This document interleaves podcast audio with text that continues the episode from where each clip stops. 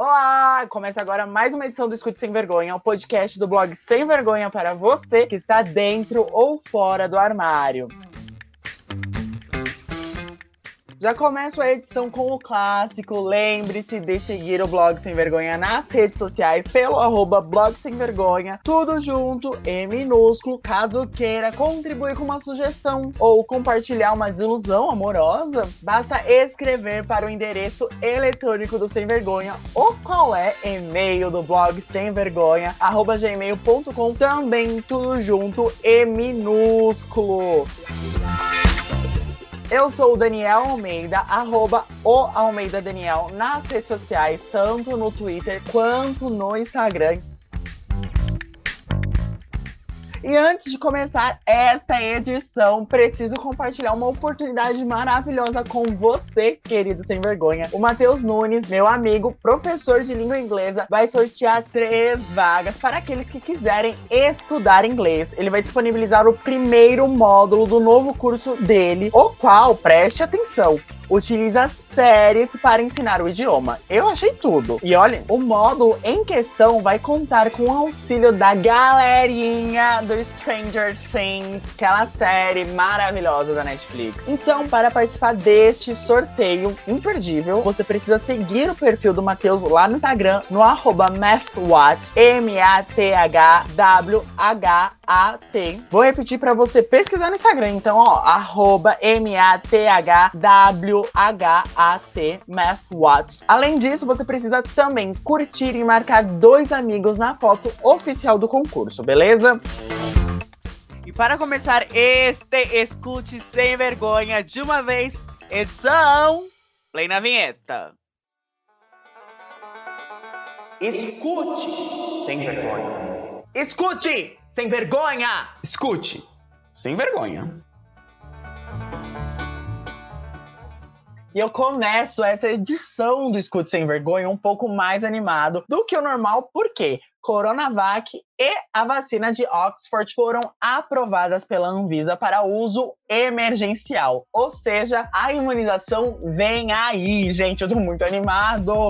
Falando em saúde, o convidado desta edição é o Caio Pena, homem transformado em medicina de 26 anos que irritou no Twitter, comemorando a conclusão de sua graduação e tudo que representa ser uma pessoa trans nessa profissão. Este médico na empresa medicina, o qual você encontra no Twitter pelo arroba Caio com 11 Os, conte em 11 Os, porque eu contei. Mas a letra B de bola, né? É natural de Goiás, mas vive em Joinville, onde estudou e agora atua na área. Então, Tudo bem por aí? Tudo bem, hoje tá tranquilo. tá um calor fudido aqui em Joinville, mas estamos aí. É, hoje tô sem trabalhar, então só vou trabalhar amanhã. Mas me conta, como tudo começou? Quando você decidiu que ia ser médico? É, foi- é uma história assim meio confusa. Eu sempre fiquei muito indeciso em questão de, ah, se eu queria fazer medicina ou eu gostava muito de engenharia também, principalmente. Mas assim, com o tempo de cursinho eu fui vendo que não era, não era muito o que eu queria. Desde criança eu sempre, minha avó tinha um livro chama Medicina Alternativa de A a Z. Esse Eu livro. amo. E desde criança eu sempre li esse livro, assim, adorava ler as doenças, aquelas, os tratamentos é, naturais, né? E eu adorava. Aí foi meio que caiu a ficha, no meio do cursinho mesmo, e eu decidi fazer medicina. E quem foi pra engenharia foi meu irmão. Caio do céu. É, mas você é um homem feliz, não é? Hoje você se sente realizado. Ainda não, não- ainda não quis fazer tudo que eu quis fazer, né? Por é, questões financeiras. Mas agora, quando, como eu formei, tem realmente médico ganha. Em, em relação à população média, ganha mais mesmo e não tem o que fazer. Mas aí eu quero fazer minha cirurgia, né? Que eu não fiz porque na- não tinha condição de fazer antes. Mas é uma das coisas que eu quero fazer. Por isso que eu tô batalhando aí pra ver se eu consigo dinheiro pra fazer. Não é fácil fazer um plantão de 12 horas usando um binder. Poxa, amigo. Todo apoio para você, de verdade. Olha, estou aqui na torcida, viu? E aliás, para quem não sabe, existe o projeto Quem Bindera, de Nick Nagari, o qual conecta pessoas trans que precisam de binders a quem pode doá-los. Eu ia te perguntar, qual conselho você dá aos jovens LGBTs, principalmente as pessoas trans que querem seguir a profissão de médico? Não, porque não sei se é de conhecimento de todos, mas segundo a ANTRA, 90% da população trans não está no mercado formal de trabalho. Você está nesse mercado, ocupando essa posição, é um lugar de prestígio, diz muita coisa. Então, diz, é assim, questão, porque eu sou binário, né? Então eu, só, uhum. eu posso falar só por pessoas binárias e disfóricas, que eu sou disfórico. Uhum. Questão assim, as dicas que eu dou é, se você já é trans antes de entrar na faculdade, ou se você já se entendeu trans antes de entrar na faculdade e tem o desejo de mudar o nome e fazer e puder fazer cirurgia, faça antes de ir para a faculdade. Porque no meio da faculdade é tudo mais complicado. De você transicionar, das pessoas aceitarem e de você do nada ir no banheiro um banheiro e ter que ir no outro. Porque para mim eu tive muita dificuldade quando começou a internar de cirurgia. Uhum. Porque o internato de cirurgia, é tu, aí você tem que sempre entrar no, nos vestuários, né? Eu comecei a entrar nos. Eu, todo estágio de cirurgia eu ia pro masculino. E no começo, eu juntei com um grupo de meninos. A maioria deles foram de boa, assim. Me no banheiro não falar nada. Teve um que olhou com um cara meio de cu. literal, assim, tipo, me tratava mal, hoje me trata bem, acho que acabou aprendendo, sabe? Mas foi foi o estágio mais complicado, porque teve o primeiro estágio de cirurgia, acho que alguma. Como eu não tinha retificado o nome, ah. então o nome no sistema era o de registro. E aí os, os, os residentes olhavam assim, mas esse nome aqui, quem que é essa pessoa? Eu não vi essa pessoa. Aí todo mundo explicava, ah, tá. Aí eles ficavam ok, me continuava chamando de Caio, né? Só que uhum. acho que alguns funcionários descobriram que era trans. E aí, toda vez que eu tava no banheiro, tro, tipo, trocando de roupa. Tipo, lógico, eu entrava na cabine e trocava de roupa. Né? Não, uhum. não, arriscaria. Aí tá, que eles me viam no banheiro, eu já via que olha uma cara ruim, assim, sabe? Ah, o que você tá fazendo aqui? Só que eu oh. sou pra. Eu sou dentro da, da média de altura de homem cis e eu sou alto pros homens trans. Eu tenho 1,74, 1,75. E eu sou grande. Como diz um amigo meu, eu sou meio parrudo. Então, eles nunca falaram nada para mim, porque eu, eu sou um pouco intimidador em questão de físico. E eu sou muito pass passável. Eu odeio essa palavra, mas eu sou muito passável. Ninguém. Todo mundo olha pra mim assim, ah, não. Eu, no, antes da transição mesmo, eu já era passável. E depois da transição que eu comecei a tomar o problema era só a voz, né? Aí depois que eu comecei a tomar a testosterona, aí não ficou bem, até ficou bem mais fácil para mim. Mas Aí quando eles descobriam, antes de descobrir, tudo bem. Quando descobria, eu já sabia, porque eles olhavam cara de bosta assim para mim, mas ah. eu continuava lá. Falei assim: ah, vocês vão fazer o quê? Vocês vão. Vocês têm certeza que vão brigar aqui com estudante de medicina? Porque também tem aqui, né? Todo estudante de medicina é rico. Eu não sou rico, mas a gente é. Vamos aproveitar desse mito urbano aqui. É, eu aproveitei que era esse, esse estigma, né? Como a faculdade é particular assim, uhum. tem que pagar, aí então, mas, ah, eu não vou brigar com esse menino aí, né? Vai que a família tem dinheiro, me processa, não sei o quê. Então, assim, aí eu aproveitava disso. e também, se alguém brigasse comigo, tinha um corpo clínico médico que sabia, todos sabiam. A, a, a hospital sabia. Então, não tinha, mesmo se eles brigassem comigo, é, eu tava no meu direito, entendeu? E eu já tinha, eu já tinha barba, já tinha pelo na cara. Como é que eu ia entrar no, no vestuário feminino? Ia passar mais aperto entrando lá do que ficar no masculino. Então, por mais que eles não gostavam, eles não falaram nada pra mim, nada. Nunca falaram nada. Só aqueles olhar bosta. Então, isso que é uma das dicas que eu dou. Se você conseguir fazer tudo antes da faculdade, faça. Ok, acontece de não fazer. Então, se puder fazer antes, é o que eu dou de dica, fazer tudo antes até a cirurgia, para a questão de, ah, você vai no. Se a pessoa quiser, lógico, né? Usa o binder e ir pro binder na cirurgia é horrível, porque você fica com a roupa, com os pijamas cirúrgicos, depois você tem que colocar uma outra roupa por cima, e aí você fica com o binder, fica aquele calor, é horrível mesmo. Então, se a pessoa puder fazer tudo antes, ó, vai ser melhor para ela, vai ser uma, a passagem pela faculdade mais tranquila. Não que não vá acontecer de não ter preconceito, né? Que é complicado.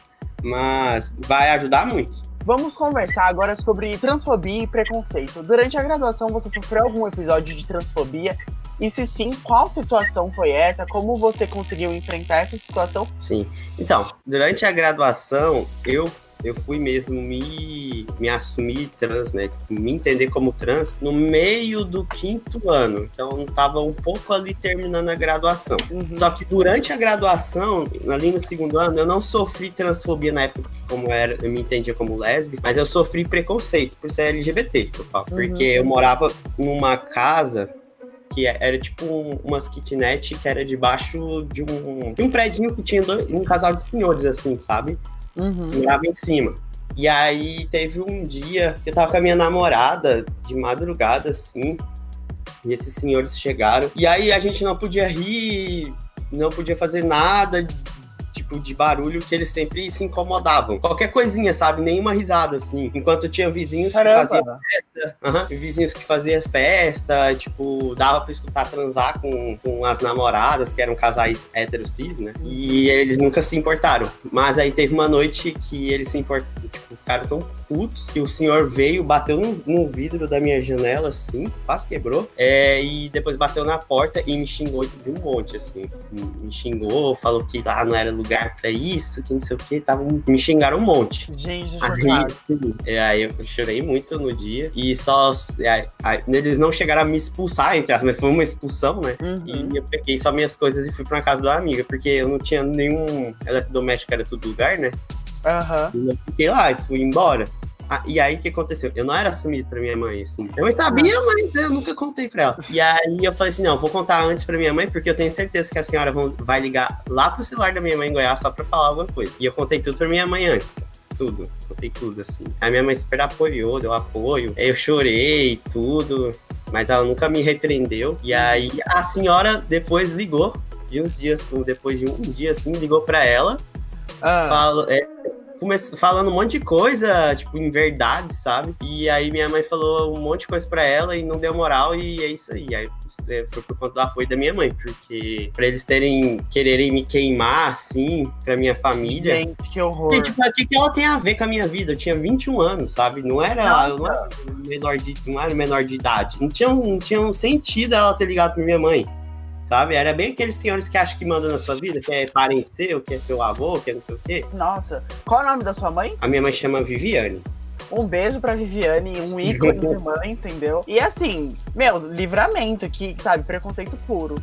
Caio, deixa eu te perguntar outra coisa. Uhum. Explica pra mim, na questão burocrática com a universidade, você conseguiu fazer a alteração do seu nome, tanto na carteirinha quanto na chamada, para que realmente fosse usado e respeitado em todos os procedimentos burocráticos da universidade? Se você fez isso, você tem algum conselho, alguma dica para ajudar as pessoas que passam por esse processo durante a graduação ou até mesmo no colégio, a conseguir que o nome seja utilizado e respeitado? Então, assim, o que que eu a, a primeira vista o que que eu fiz? Como eu não tinha retificado o nome nem nada e eu não tinha nenhum nome social no, na identidade, eu pedi para coordenação, por mais que fosse meu nome de registro e tudo, eu pedi, eu pedi para coordenação que todos os preceptores me chamassem pelo nome social uhum. e até colocasse, eu sei que tinha que ter o nome lá de registro, não tem que fazer porque é o que eles vão colocar em diploma essas coisas, porque o nome social não vai. Independente de você colocar o nome social na identidade, uhum. É, não vai o nome no diploma social. Você tem que retificar para o nome no diploma. É, isso é, não tem como mesmo. É, eu entendo que a faculdade não pode fazer isso. Ele sempre colocava o nome de registro, mas o nome social na frente, entendeu? Então todo mundo me chamava por Caio, ninguém me chamava que é o meu nome, eu já falei, meu nome, meu dead name. Aí, por ter conversado com a coordenação e a coordenação for super aceita e aberta, foi tranquilo. E ó, gente, pra quem não sabe, dead name é a, é a nomenclatura dada ao nome de nascimento de uma pessoa trans. Aproveito aqui a deixa para lembrar você que, independente da pessoa ter retificado ou não o nome nos documentos, o respeito e o uso do nome pelo qual fulano ou ciclano pede para ser chamado é uma obrigação. É uma questão de respeito é uma questão de reconhecimento da identidade de gênero do outro. Então, sem vergonha, utilize o nome e o pronome adequado, por favor. Sim, mas aconteceu alguns imprevistos que não foi com a faculdade em si, foi mais por conta. Ah. É, nesse meio desse processo, eu já me declarava como Caio e, e algum, alguns colegas já sabiam, até os nem, nem tão próximos. Então, todas as votações de turma e tal, da turma, eu já coloquei o Caio. E aí rolou uma coisa que. Uma vez eu coloquei o Caio a primeira vez e rolaram uns comentários. E,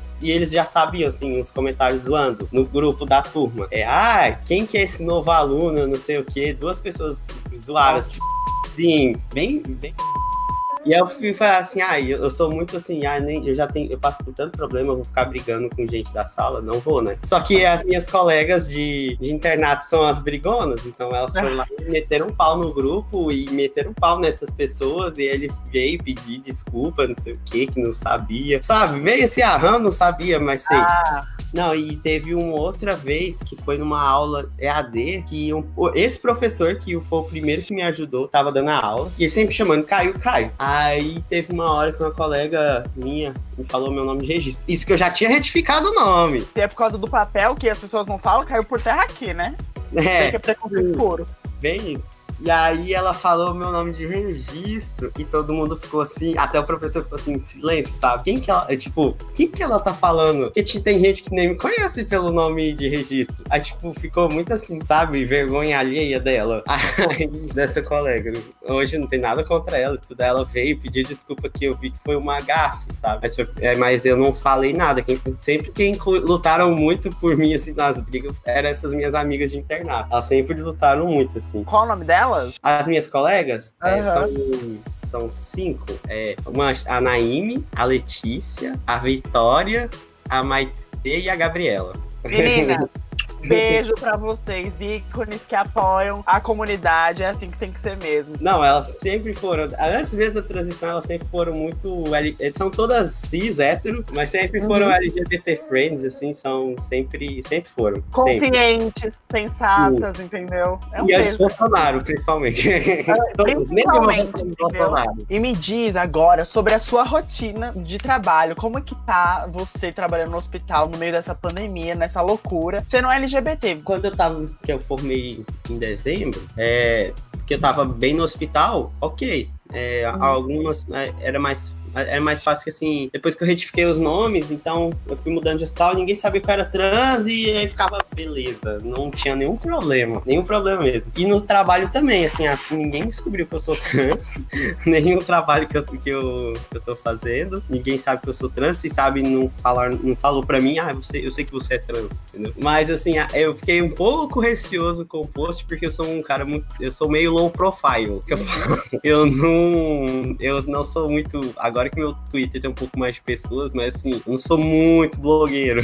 e aí, eu, com essa meio visibilidade por conta do post, é, eu fiquei um pouco receoso de das pessoas assim descobrirem e, e ficar e me, por mais que eu tava de máscara, né, e me tratarem diferente por conta disso, sabe? Só que é aquela coisa. É, tu é médico você é meio que. Eu não, você não chega a ser chefe porque você não paga as pessoas que estão tá trabalhando para você. Mas você é líder da equipe. Ninguém vai. É, é muito difícil alguém fazer um é, te fazer um preconceito por conta disso, entendeu? Porque sabe que vai dar ruim se, se você denunciar. Porque você é médico, tem aquela coisa daquele estigma social de, ah, eu sou médico. Então, dentro do, da classe média, eu sou o topo da classe média, entendeu? Porque eu falo que médico é classe média, o médico não é, não é, não é burguesia, ele é proletariado igual todo mundo, ele só ganha um pouco a mais que as pessoas, mas trabalha igual um cachorro. Então, assim, ele é o. Só que da classe média, ele é o topo da classe média ali, com outras outras profissões é, muito elitizadas, né? Uhum. Só, então, por isso eu sei que eu tenho essa proteção.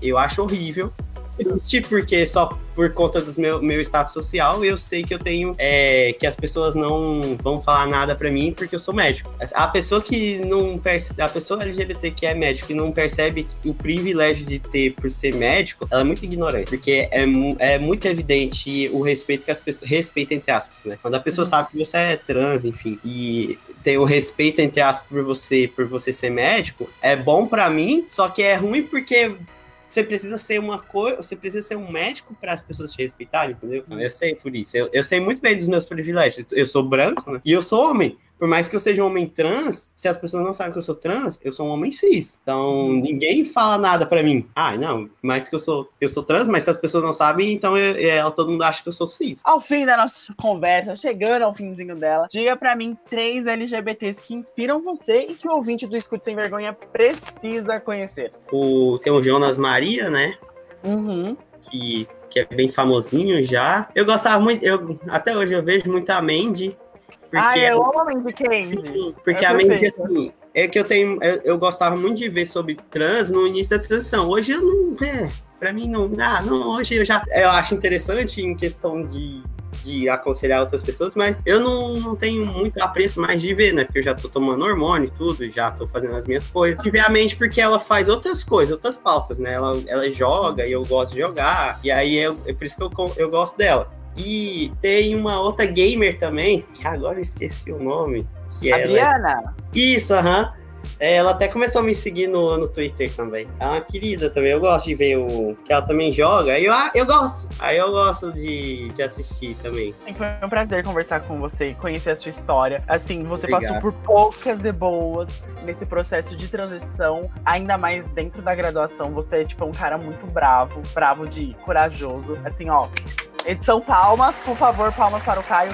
Todas as pessoas merecem palmas, lógico, mas assim, foi barra, foi barra. Mas enfim, temos aqui um médico da empresa Medicina Trans. Quem gostou, bate palma, mas quem não gostou, paciência. É, ah. quando tá passando mal, a pessoa nem vê se é trans ou não, só quer ser atendida. Ah. É daquele jeito, aí vai na rua, aí é, é né? outra pessoa. Mas é desse jeito, as pessoas são bem hipócritas. Beijão, muito obrigado. Eu vou te mandar. Obrigado você. Querido Sem Vergonha, muito obrigado por escutar essa edição até o final. Eu falo com você na próxima segunda-feira, às 8 da manhã, para você começar a semana inspirado. Beijos, até mais.